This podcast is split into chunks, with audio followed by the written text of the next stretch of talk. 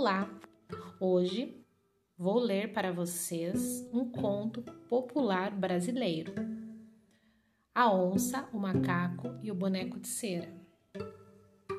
A onça tinha sido ludibriada pelo macaco tantas e tantas vezes que já estava cansada. Certo dia tomou uma decisão. A partir de agora chega! Esse macaco vive me passando a perna. Todos os outros bichos me admiram e me respeitam. Todos têm medo de mim. Só esse danado desse macaco é que vive debochando da minha cara, me enganando e sempre arruma um jeito de escapar subindo pelo alto das árvores, com aquele rabo comprido, rindo de mim igual a uma hiena. Mas a alegria dele vai acabar Desta vez ele não me escapa. Aí foi para o mato e encontrou um poço grande com água limpinha, uma beleza. A onça falou: Pois é aqui mesmo que esse macaco espertinho vai me pagar. Vou cercar esse poço e tomar conta dele. Quem quiser beber vai ter que passar pertinho de mim.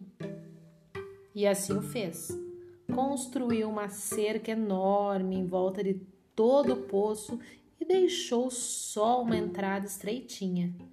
Daí se plantou lá, sentada, mandou dizer a toda a bicharada que agora ela era dona de um poço muito bom, de água fresca e limpa. Quem quisesse experimentar era só aparecer, porque ela queria muito bem todos os bichos e que ia ficar sentadinha lá na entrada para cumprimentar os amigos e bater um papinho amistoso. Só tinha um bicho que ela não queria por lá, o macaco. Estou de relações cortadas com ele. Por mim, pode morrer seco com a família toda, que da minha água ele não bebe.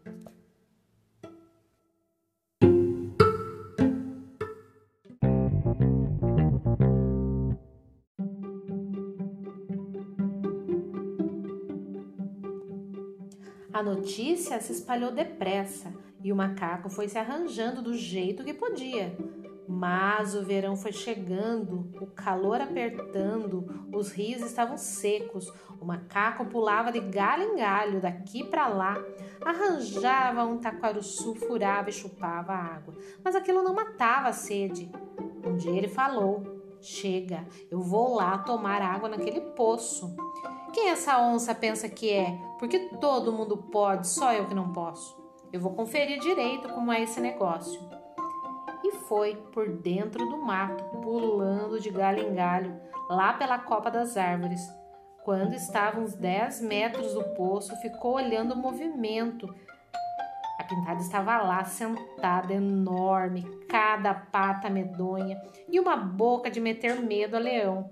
E o macaco pensou: ai, tadinho de mim, uma patada daquelas e era uma vez um pobre macaquinho sedento. O que, que eu vou fazer? Continuou a olhar. Daqui a um bocadinho ouviu: Bom dia, comadre onça. Bom dia, comadre raposa. Como vai? Ah, comadre, minha língua está pegando fogo de tanto calor. A senhora dá licença de beber um pouquinho da sua água? Claro, pode passar, comadre. A raposa bebeu até se fartar, bateu um papinho e foi embora. Muito obrigada, comadre onça. Apareça sempre. Passou um pouquinho e o macaco ouviu. Ô, oh, comadre onça, dá licença? Quem é? perguntou a onça. Sou eu, a cutia. Tá tudo seco por aí, comadre. Eu sou bicho que gosta de água. Mas por onde eu ando não há nadica de nada, nem uma gota. Eu vim pedir à senhora para deixar eu beber um pouco do seu poço. Ah, comadre Cutia, o poço é seu, pode passar. A Cutia se fartou, bebeu, mergulhou, nadou, agradeceu e foi embora. Daqui a pouco, novamente. Ô de casa! Como vai, compadre Tatu? Comadre, a senhora permite que eu beba um bocadinho da sua água e molhe meu casco? Está tudo tão seco, o chão está tão duro que é difícil de furar. Debaixo da terra parece um braseiro e eu preciso terminar a minha toca antes que a cachorrada me pegue.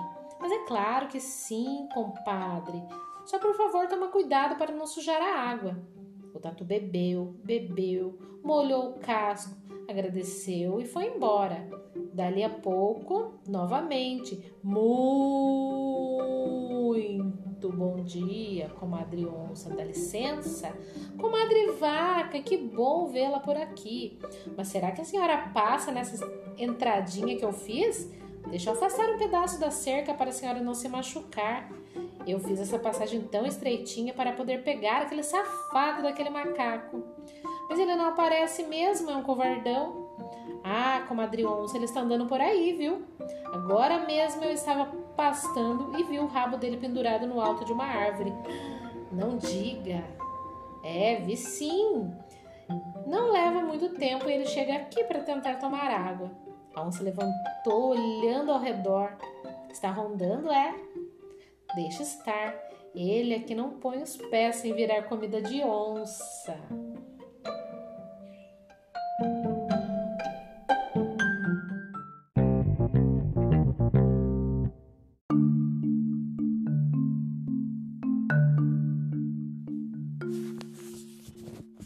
A vaca foi embora. Veio o coelho, o tamanduá, a paca, a ema, a capivara, o lagarto, o veado e assim foram vindo todos os bichos, sempre muito bem recebidos pela simpática onça.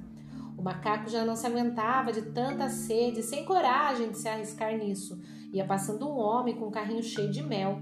Um dos garrafões estava meio aberto e o mel ia entornando pelo caminho. O macaco teve uma ideia. Correu até lá e rolou naquele mel até se lambuzar. Depois se encheu de folha de tudo que é tipo e tamanho, ficou todo coberto e falou: Não é que eu fiquei parecido com um lagarto?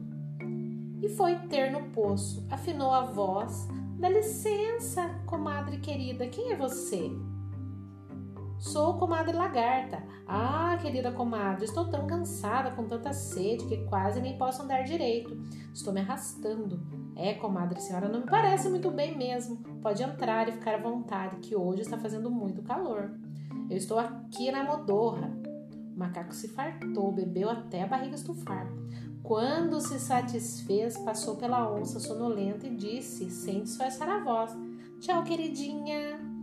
A onça pulou, reconhecendo o logro, tentou alcançar o macaco, mas este foi mais esperto e saiu rindo da cara da onça. Cá, cá, cá, cá. Dessa vez matei minha sede.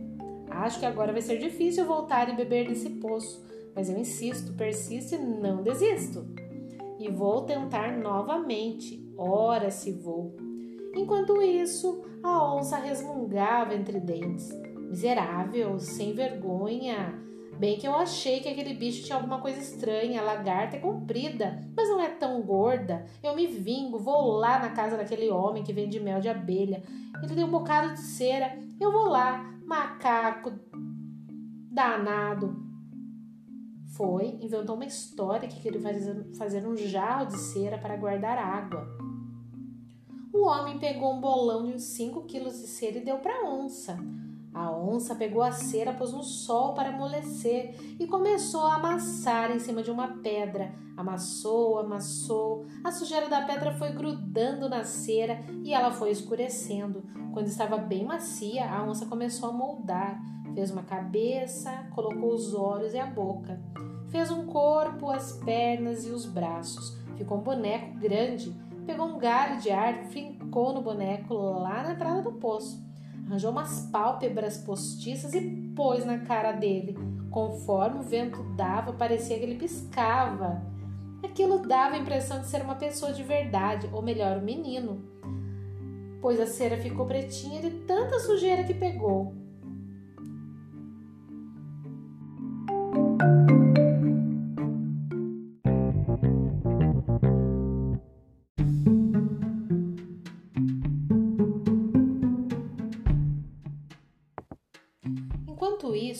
Isso, o macaco pensava: Estou com muita sede de novo. Preciso arrumar um jeito de beber a minha aguinha lá naquele poço. Como é que eu vou fazer? Ah, já sei. Vou lá naquele barreiro vermelho. Chegou lá, espalhou barro pelo corpo todo, espalhou pelo rabo até ele ficar grudadinho, como se não existisse. Passou bastante no pelo até não restar nem um pouquinho de fora. Saiu com as quatro patas no chão, meio manquitolando. Quando estava perto, viu aquele negócio parado na entrada do poço. Eita, que a pintada arrumou um ajudante e pôs e vigia. Mas é um passo de um moleque. Já sei que jeito que eu vou dar nele. Foi andando. O sol estava quente e a cera começava a amolecer com calor. O macaco foi se aproximando. O vento batia e o moleque piscava os olhos lá parado. E o macaco falou: Ô seu moleque, sai da frente que eu quero passar. Boneco parado, sacudindo as pálpebras. Moleque, sai da frente, senão eu te meto a mão. Tô avisando. E o moleque continuava piscando. Vou te encher de bolacha. Para de ficar piscando para mim e sai logo desse caminho. E Slapt, o macaco, meteu um tabefe na cara do boneco de cera e a cera estava grudenta e a mão dele agarrou e ele falou: Moleque atrevido, solta minha mão, eu te meto a outra mão na cara que você vai se arrepender de tanto atrevimento. E o moleque piscava e o macaco estava nervoso, com medo da onça estar por ali. E não conversou. Slept meteu a outra mão na cara do boneco e ficou preso. Solte as minhas mãos, moleque, larga, eu tô mandando. Vou te meter o pé, hein? E meteu o pé. Agora o macaco tinha duas mãos e um pé presos ao boneco e insistiu: Mas você é muito abusado, hein? Fica só piscando sem parar? Me larga, senão eu vou te chutar com outro pé que você não vai parar. Você vai parar lá na China. Me solta, moleque. E meteu outro pé e grudou. Apavorado, com medo da comadre onça chegar, fez mais uma tentativa. Então eu te meto a barriga, moleque de uma figa. Te a barriga que a cara eu não vou meter, que preciso vigiar a comadre onça. Dessa vez o macaco ficou completamente agarrado ao boneco. A onça, que estava escondida assistindo a tudo, saiu do seu esconderijo e falou: Ah, peguei! Finalmente te peguei, seu cretino. Vive me enganando, se disfarçando de bicho. Olha só que ridículo. Todo coberto de lama. Desta vez você vinha disfarçado de quê mesmo? Ah, eu ia te enganar novamente se não fosse esse moleque aqui. Eu não estou parecido com uma capivara? Capivara? Você vai ver. É no meu bucho. Meu jantar hoje vai ser macaco. A onça falou. Olha, dona onça, a senhora pode até, até me comer, não tiro sua razão, mas dessa vez eu não vim beber água, não. Vim dar um recado que eu recebi de São Pedro. A onça atônita exclamou: É? O quê?